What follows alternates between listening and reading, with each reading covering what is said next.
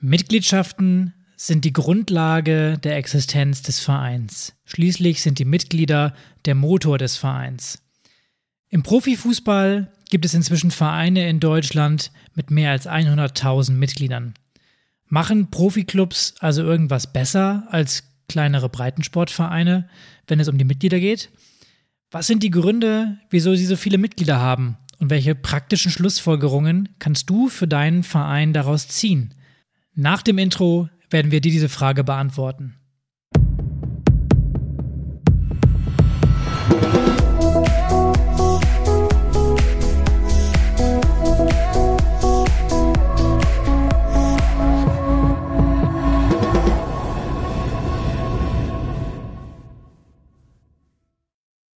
Herzlich willkommen im Vereinsstrategen Podcast, dein Podcast für neue Ideen im Ehrenamt. Mein Name ist Pascal und mir wie immer per App zugeschaltet ist auch wieder mein Co-Host Martin. Während ich im Breitensport unter anderem als Vereinsberater aktiv bin, hat Martin sich in den letzten Jahren beruflich vor allem im Profifußball engagiert. Wir haben uns gedacht, das muss man doch sinnvoll nutzen, um zu schauen, ob der Breitensport auch etwas vom Profisport lernen kann oder halt auch nicht. Jetzt ist das Ganze natürlich zu groß um das alles in einer Folge zu besprechen. Und deswegen werden wir uns im Podcast immer wieder einzelne Themenfelder aus dem Profisport herausnehmen und versuchen, diese auf den breiten Sport herunterzubrechen. Deswegen die erste Frage an dich, Martin. Ich habe es gerade im Teaser schon gesagt, aber sag uns gern nochmal. Welches Thema haben wir uns für heute ausgesucht? Ja, erstmal herzlich willkommen an alle Strategen da draußen. Ähm, ja, ich habe mich heute wie der Teaser leider schon verraten hat, äh, für was ganz Klassisches entschieden, nämlich ähm, die Vereinsmitgliedschaft, weil die gibt es sowohl im Breiten als auch im Profisport. Ähm, aber bevor ich jetzt gleich erkläre, warum ich das so spannend finde, habe ich erstmal eine Frage an dich zurück, Pascal, nämlich, ähm, wie sind bei euch im Verein eigentlich die Mitgliedschaften aufgebaut im Breitensport? Ähm, welche Arten gibt es zum Beispiel? Ähm, was kosten sie? Wie ist das Verhältnis? Kannst du uns da mal einen Einblick gewähren und mir und den Zuhörern? Genau, also ich glaube, wir sind ja relativ klassisch aufgestellt, würde ich jetzt mal behaupten. Also wir haben normale Mitgliedschaften, die kosten bei uns so 100 Euro im Jahr für Erwachsene, ähm, zuzüglich Abteilungsbeiträge, falls noch welche anfallen sollten für Sportarten, die besonders ja, kostenintensiv sind. Wir haben Kinder und Jugendliche, die zahlen 56 Euro im Jahr und wir haben eine passive Mitgliedschaft für Erwachsene, die dann keinen Sport machen oder keine, ja, keine Teilnehmer am Sport haben, die 72 Euro im Jahr zahlen. Und man kann bei uns auch als, als Familienmitglied werden. Da zahlt man dann 200 Euro und eine Familie sind bei uns zwei Erwachsene und mindestens ein Kind. Das Ganze, wie gesagt, immer mit, mit ja, Abteilungsbeiträgen und also ich würde behaupten, relativ klassisch. Ähm, wir haben noch einen Förderverein, der läuft extra, ähm, wo man natürlich aber auch zusätzlich unterstützen kann. Da ist es ein bisschen günstiger. Äh, und das sind so die Mitgliedschaften, die man bei uns hat. Bei uns kann man alle Mitgliedschaften alle sechs Monate kündigen. Eintreten kann man natürlich ganzjährig. Ähm, soweit also eigentlich nichts Besonderes, würde ich sagen. Wir haben natürlich keine 150.000 Mitglieder wie Borussia Dortmund, sondern bedeutend weniger. Ähm, gibt es denn zwischen den Vereinsmitgliedern bei uns im Verein und denen im Profisport Unterschiede, Martin? Ja, na, einen hast du ja, sage ich, schon mal genannt, nämlich erstmal die pure Anzahl. Ähm, man kann so sagen, es gibt im Profisport eigentlich so drei Modelle, die sich rausgebildet haben und ähm, da deckt sich auch eigentlich relativ viel zum Breitensport.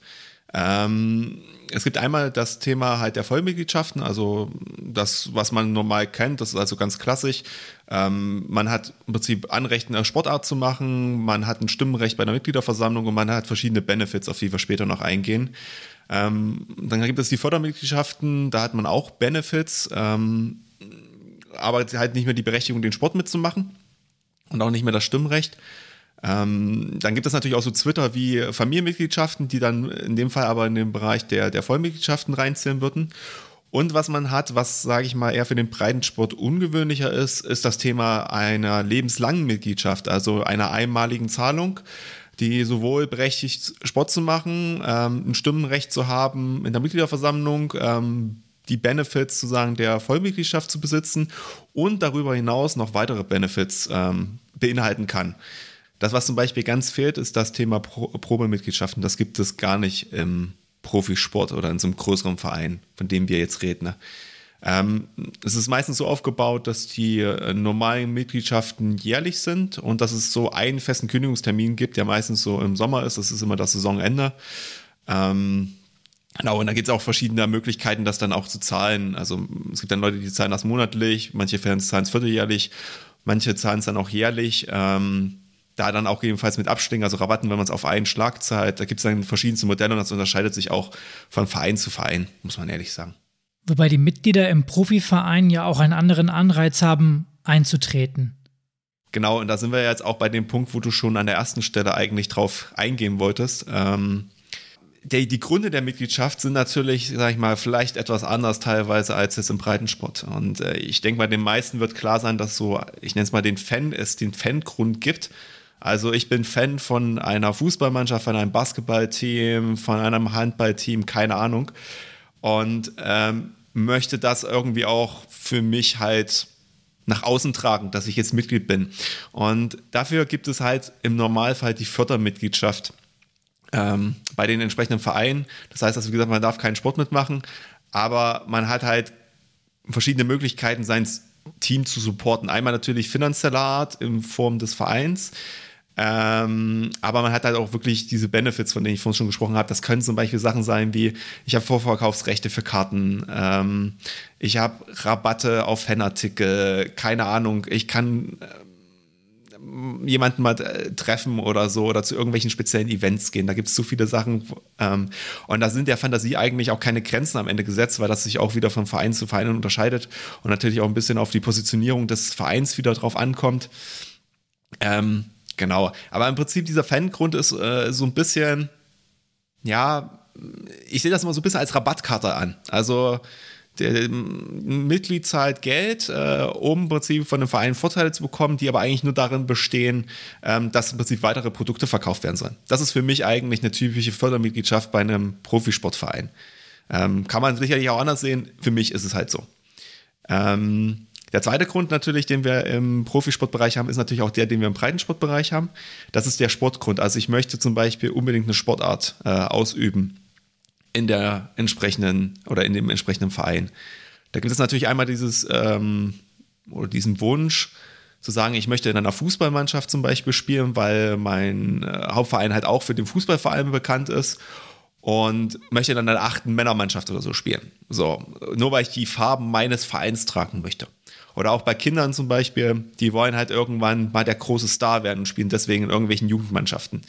Aber es gibt auch noch ein bisschen andere Gründe. Und zwar haben die meisten großen äh, Sportvereine in Deutschland, die jetzt im Profisport aktiv sind, auch noch andere Abteilungen. Und durch die großen Gewinne, die die Vereine einnehmen aufgrund der hohen Anzahl an Förder- und Vollmitgliedschaften, sind natürlich auch die ähm, anderen Abteilungen finanziell ganz anders ausgestattet, so dass es da relativ professionelle Strukturen gibt und eine durch Finanzausstattung und teilweise diese Abteilungen halt auch sehr hochklassig spielen. Das heißt, wenn ich also den Wunsch habe, höherklassig spielen zu können, eine gute Ausstattung zu haben, sind diese Vereine tendenziell auch der erste Anlaufpunkt. Und ähm, ja, sonst kann man zu den äh, Vollmitgliedschaften noch sagen, wie gesagt, halt, die haben alle Benefits der Fördermitgliedschaften und sie haben halt das Stimmrecht in der Hauptversammlung.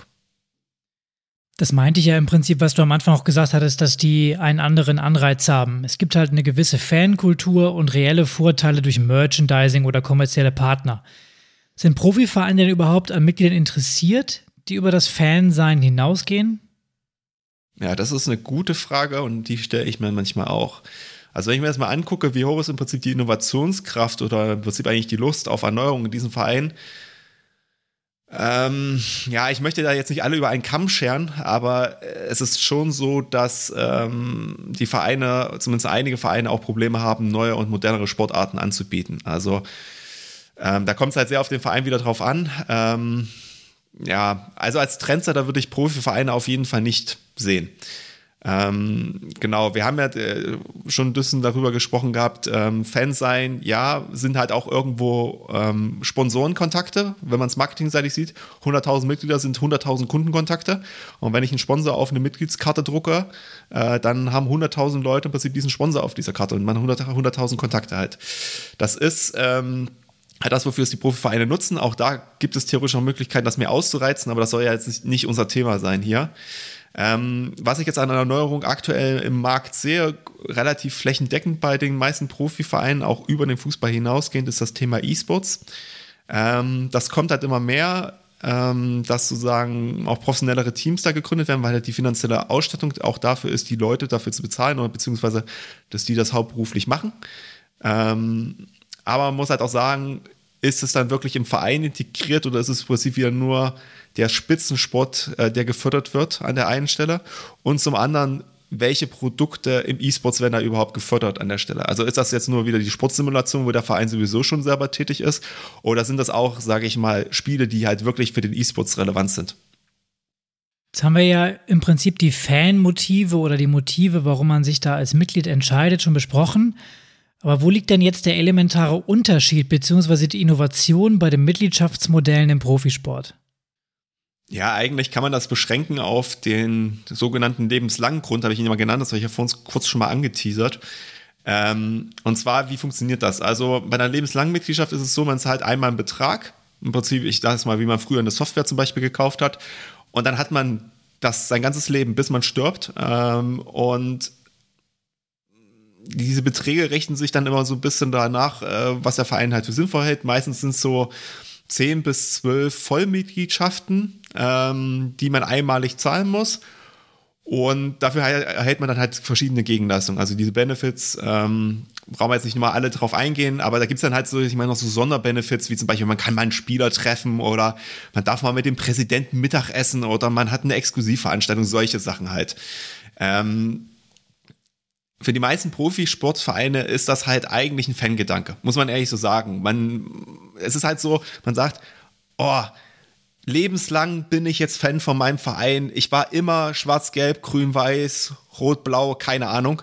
Und ich möchte das jetzt mein Leben lang zeigen. Das ist, glaube ich, der Gedanke. Und deswegen ist das für viele Profivereine interessant. Jetzt muss man mal sagen, ey, wenn wir das jetzt auf den Breitensport ähm, fabrizieren oder, oder projektieren, da muss man jetzt überlegen, okay, das ist ja jetzt nicht der Hauptgrund. Und jetzt gucken wir uns mal an, was machen die Profisportvereine denn da eigentlich? Die gehen hin und sagen, okay, wenn ich jetzt zum Beispiel so ein lebenslang Konzept habe, ähm, das bedeutet für mich wirklich von der Geburt bis zum letzten Tag. Und das heißt, das geht dabei los, dass du ja möglichst dein Kind schon anmelden sollst. Da muss es aber dann auch Angebote für geben. Also sowas wie Babyschwimmen, Krabbelgruppe, Kinderturnen, jedenfalls sogar Betreuung im Kindergarten. Also auch da gibt es ja schon Themen, dass sozusagen Vereine auch eigene Kindergärten haben ähm, wo zum Beispiel diese Mitgliedschaft überhaupt nur ermöglicht, dass man in diesen Kindergarten kommt. Ähm, und man kann darüber auch Familienmitgliedschaften zum Beispiel auch integrieren. Und dann es geht dann halt auch weiter über normaler Jugendsport im Verein, normaler Erwachsenensport im Verein, aber auch halt das Thema Senioren, was ja auch nochmal spezielles ist. Und wo es dann vielleicht gar nicht mehr um den Sport an sich geht, sondern auch um Gemeinschafts also gemeinschaftliches Erleben, Ausflüge, solche Themen halt, wo es dann auch um Themen wie Gesundheitssport geht, über die wir auch schon jetzt häufiger gesprochen haben.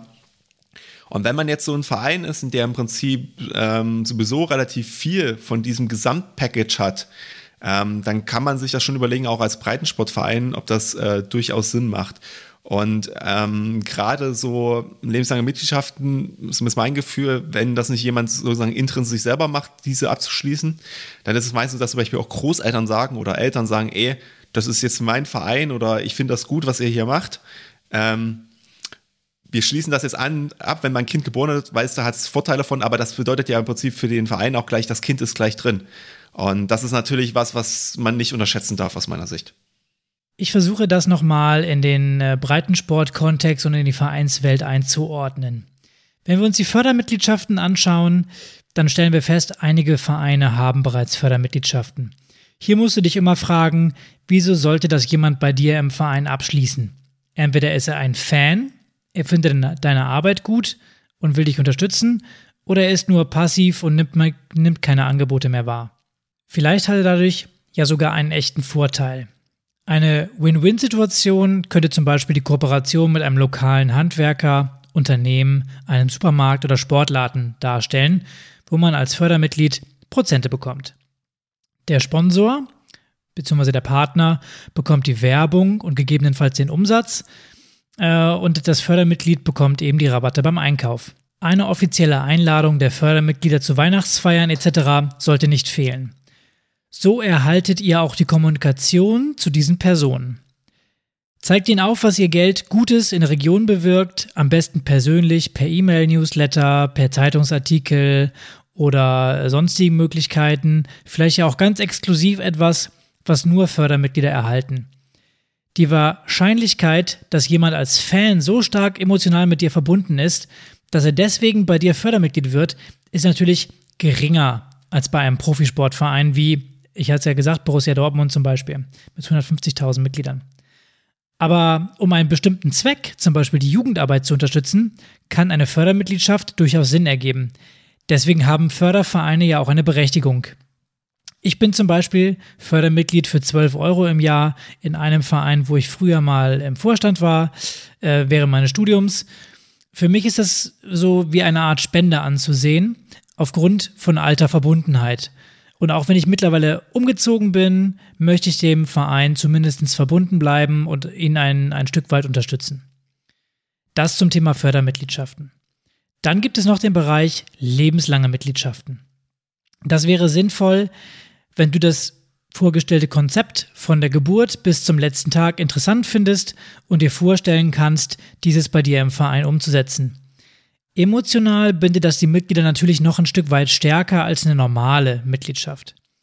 Der Vorteil ist die hohe einmalige Zahlung. Martin hat es eben gesagt, so 10 bis 12 Mitgliedsbeiträge, je nachdem vielleicht auch noch mal mehr. Aber diese kurzfristige Liquidität geht zulasten des langfristigen Cashflows. Das heißt, du bekommst auf einmal Geld und hast das Mitglied dann, naja, das ganze Leben an der Backe, quasi als Kostenfaktor. Da stellt sich die Frage, lohnt sich das? Und naja, kommt drauf an. Es kommt immer ein bisschen drauf an, ähm, ja, treten die Leute bei euch aus, ziehen junge Leute weg, wie ist die Struktur bei euch in der Region? Und von daher ähm, kannst du dieses Instrument eventuell auch nutzen, um junge Leute effektiv zu binden. Denn die Mitglieder werden eher selten den Verein verlassen, um in einen anderen Verein in der Region zu gehen. Es sei denn, äh, dort gibt es jetzt die Sportler, die sie unbedingt suchen oder bei euch ist irgendwas im Clinch. Das Thema Bindung ist für eine lebenslange Mitgliedschaft deutlich interessanter. Zum Thema Kosten könnte man auch eine Zwischenlösung wählen. Der Mitgliedsbeitrag im, im, Verein, im Hauptverein, wie auch immer, wäre dann umsonst.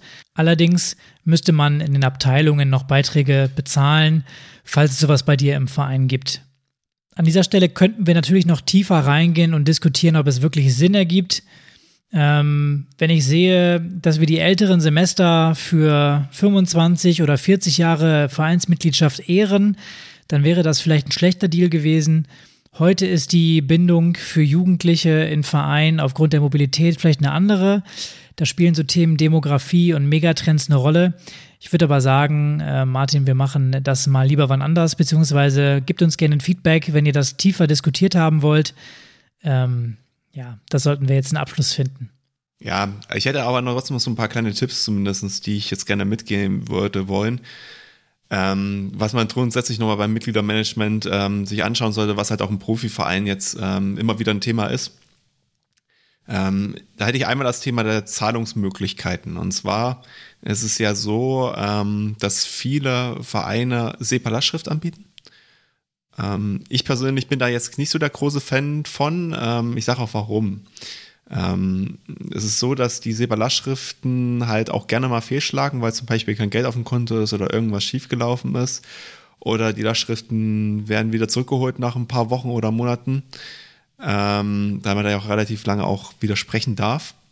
Und das erzeugt natürlich relativ hohe Kosten im Verhältnis zum Jahresbeitrag oder auch, wenn ihr quartalsweise einzieht, äh, im Verhältnis zum Quartalsbeitrag. Und ihr habt natürlich dann auch wieder dieses Thema, oh, wir müssen uns um Mahnung kümmern, wir müssen das Mitglied ansprechen, darf das Mitglied jetzt weiter hier bei uns Sport machen, wenn das eigentlich gar nicht seinen Beitrag bezahlt hat und, und, und. Das ist halt so ein Rattenschwanz.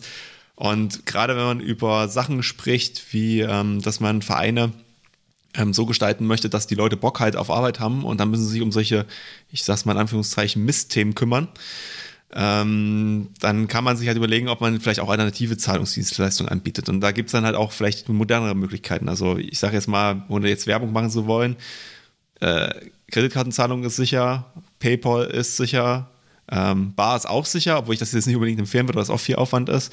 Oder es gibt auch inzwischen solche Portale wie Klarna, wo man das auch relativ äh, sicher alles gestalten kann und die relativ ein sind und modern wirken und auch ähm, mit Blick auf die Zukunft vielleicht nochmal eine gute Alternative darstellen können.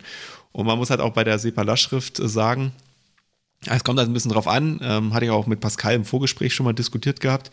Ähm, zum Thema Kosten, es kommt sehr auf eure Bank drauf an und wie ihr halt einzieht. Also wenn jetzt zum Beispiel eure Bank 20 Cent äh, pro Lastschrifteinzug haben möchte, ist es halt viel, wenn das halt umsonst ist oder nur ein paar wenige Cent, dann ist das vielleicht okay.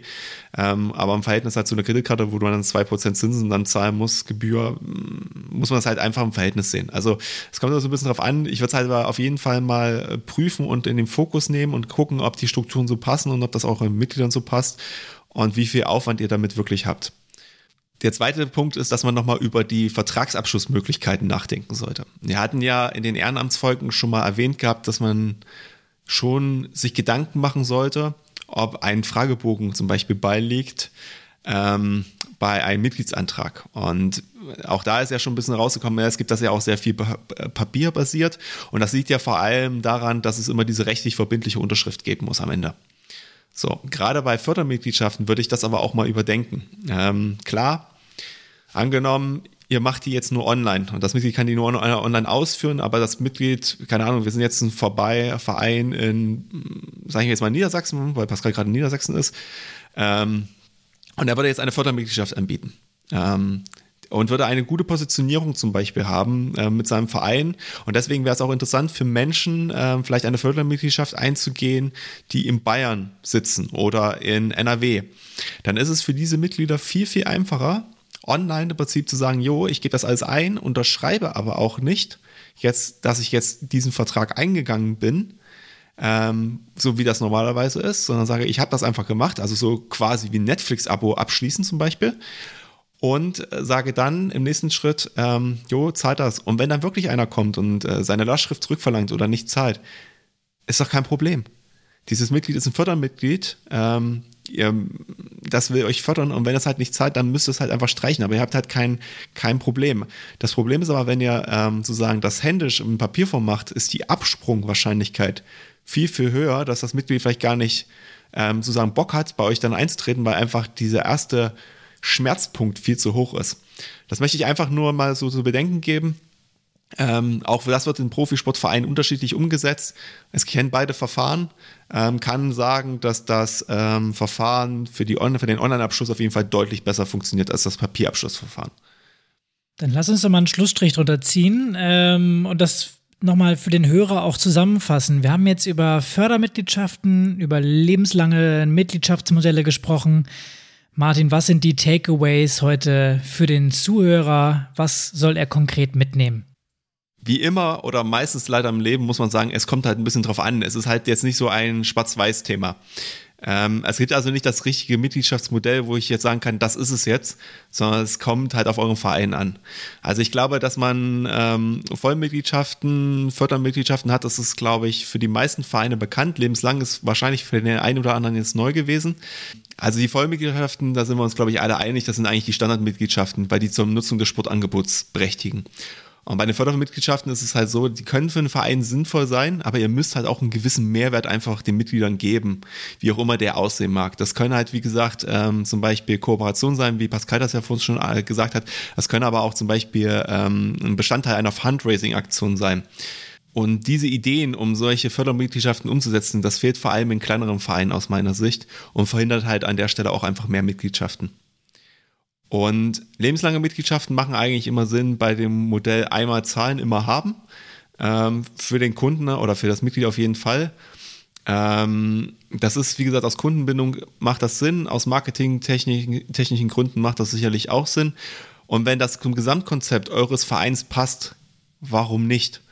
Aber ihr müsst natürlich aufgrund des finanziellen Risikos natürlich schon ein bisschen darauf achten, dass ihr im richtigen Verhältnis bleibt zwischen lebenslangen Mitgliedschaften, Vollmitgliedschaften oder halt Fördermitgliedschaften. Wenn sich das ungünstig verschiebt, habt ihr halt gegebenenfalls langfristig ein Problem. Lass uns doch einfach mal wissen, wie die Mitgliedschaften bei dir im Verein aufgebaut sind, äh, was du von einer lebenslangen Mitgliedschaft bei dir im Verein hältst und ob du durch diese Folge etwas bei dir im Verein verändern möchtest. Uns erreichst du wie immer über unsere Webseite www.vereinstrategen.de und natürlich über unsere E-Mail-Adresse info@vereinstrategen.de. Unsere Kanäle auf Facebook und Instagram kannst du ebenso nutzen. Auch hier findest du uns unter unserem Namen. In der nächsten Woche werden wir uns dann das erste Mal im Vereinstrategen-Podcast mit dem Thema Integration beschäftigen. Da geht es dann erstmal darum, was ist Integration überhaupt, wie kann man den Integrationsbegriff definieren und ähm, was gibt es überhaupt für Förderungsmöglichkeiten in diesem Bereich. Ähm, da ist uns ein Gast vom LSB zugeschaltet. Ihr könnt euch also drauf freuen. Das ist auf jeden Fall sehr interessant und ähm, Ihr werdet bestimmt daraus einiges mitnehmen können. Also bleibt auf jeden Fall auch das nächste Mal dran. Und wir wünschen euch einen guten Start in die Woche. Und in diesem Sinne verabschieden wir uns mit einem Ciao, ciao.